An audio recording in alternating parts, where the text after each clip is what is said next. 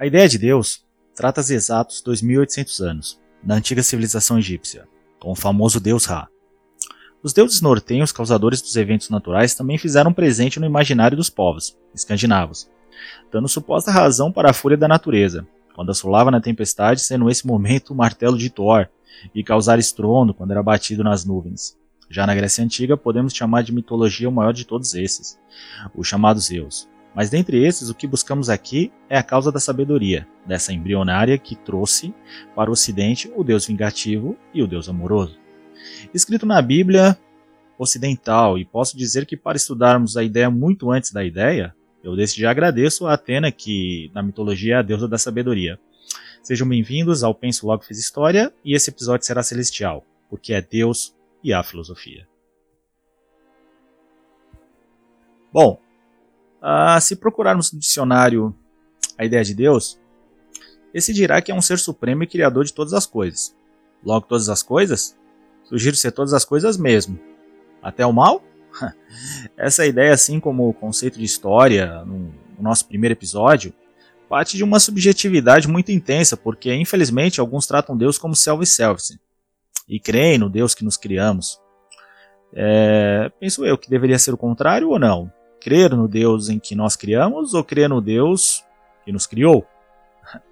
Para os antigos, assim como Agostinho de Hipona, em 354 a 430, um dos primeiros filósofos cristãos uh, do período medieval e renomado, da patrística, patrística é a filosofia dos padres. Né?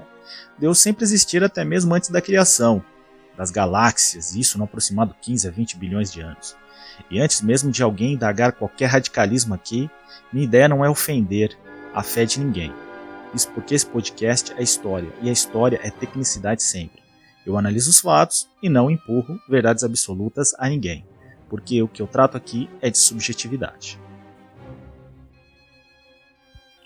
Bom, na Idade Média, período esse mais longo de nosso tempo, que tratou da queda do Império Romano em 395 d.C., uh, seguiu até 1520 uh, seguindo um patamar filosófico que existira, mas era mesmo que pensar na caixa onde dentro dessa tu era livre, mas fora dela não.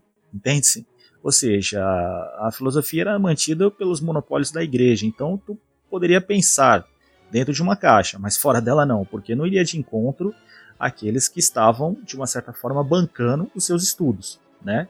Ou seja, causa aí uma heresia total, né? Porém, como a filosofia foi uma prisioneira da teologia nesse período, o pensamento era raso em alguns aspectos de conceito racionalista, mas veja que o racional ainda assim existira, porque mesmo com as redes cobrindo a razão, Aristóteles voltara através dos pensamentos escolásticos, em plena idade das trevas. A escolástica era o ensino da filosofia, essa mesmo que cristã, mas ainda assim ensinada nas escolas. E vamos contradizer o que chamamos há pouco de trevas, uma porque, durante esse período, as universidades é, estavam sendo erguidas, na qual posso citar Bolonha, Salamanca, Coimbra, Pádua, e uma das mais antigas da Europa que trará as mentes mais aguçadas é, quando chegar na modernidade, que é a Sorbonne. Então será mesmo que estamos tratando aqui da, da Idade das Trevas, um período tão temeroso assim? Bom, quando a filosofia aristotélica começa a ganhar força, é, nos primórdios finais da Idade Média, isso não quer dizer, em hipótese alguma, que o nascido de estagira se curvar à teologia, e nem absoluto. O contrário, mas enriquece na divisão de, estudo, de, de, é, de estudantes platônicos e agostinianos, ou seja, há causado ali uma divisão entre partidos, né, os platônicos e agostinianos, uns que viam a independência das obras fora das ideias teológicas e outros que não admitiam a separação dessas mesmas ideias fragmentadas da teologia uma, observa uma observação bastante intrigante e curiosa é que a ideia de metafísica já ha surgido com o próprio Aristóteles. Lembra que as razões dos eventos naturais elas são direcionadas aos deuses ou Deus, né, dependendo da civilização politeísta ou monoteísta. Ah, agora, a natureza iria partir para estudos científicos e estudiosos, como Tomás de Aquino, pensador medieval ali de 1225-1274, italiano, buscar a, na racionalidade as vias para se provar a existência de Deus, como a alma humana, que segundo Agostinho, é, partia do mundo das ideias, pois existira, mas não fora matéria, sendo superior ao corpo, e que Aquino irá também trabalhar o conceito de imortalidade. Há uma provocação que eu deixo aqui, é, veja que aqui uh, afirma a escolástica conhecer Deus através da fé e da razão. Intrigante porque nós estamos trabalhando o conceito de racionalidade, mas a própria escolástica era contrária à heresia, né? mesmo essa criticando da mesma forma racional o conceito de Deus uma imposição nas brechas desse batente. Para o italiano Tomás de Aquino, existiu o caminho das vias, e essas vias são as, razão, as razões mais exatas da existência de Deus.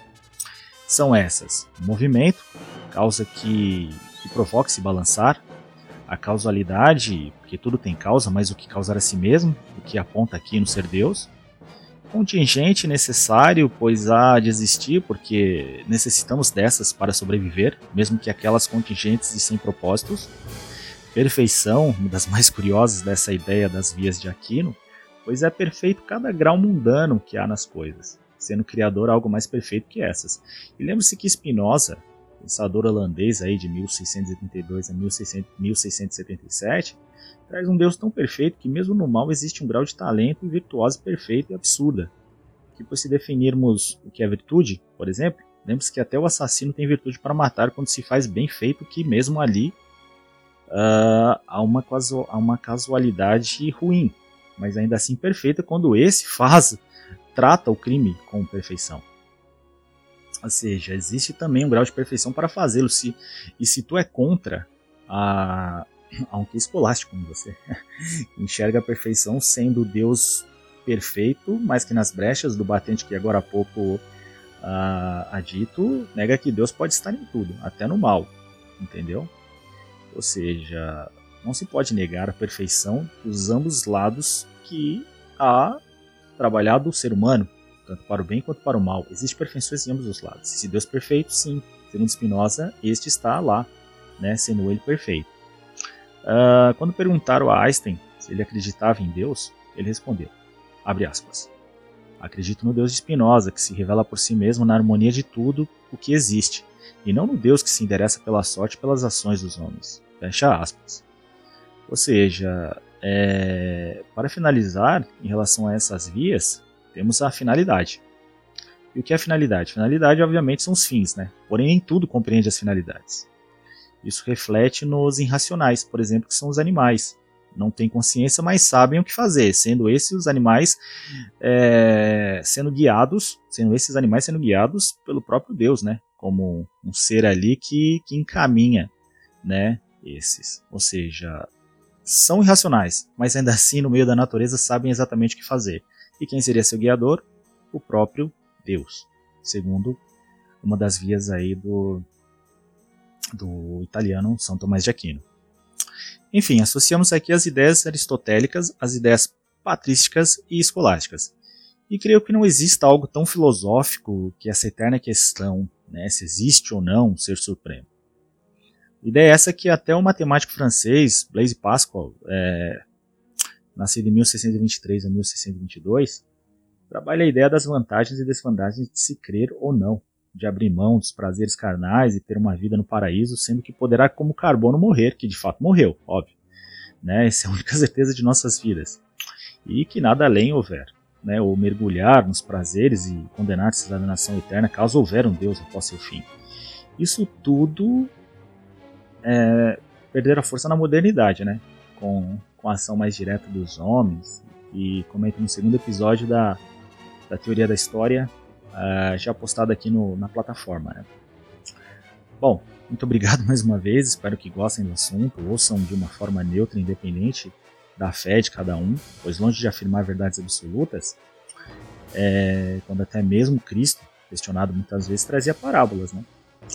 Para que hoje possamos racionalizá-las e discuti-las com ensinamento e respeito sempre. Enfim, espero que tenham gostado. Muito obrigado e até o próximo episódio. Arrivederci, ci vediamo dopo. Tchau!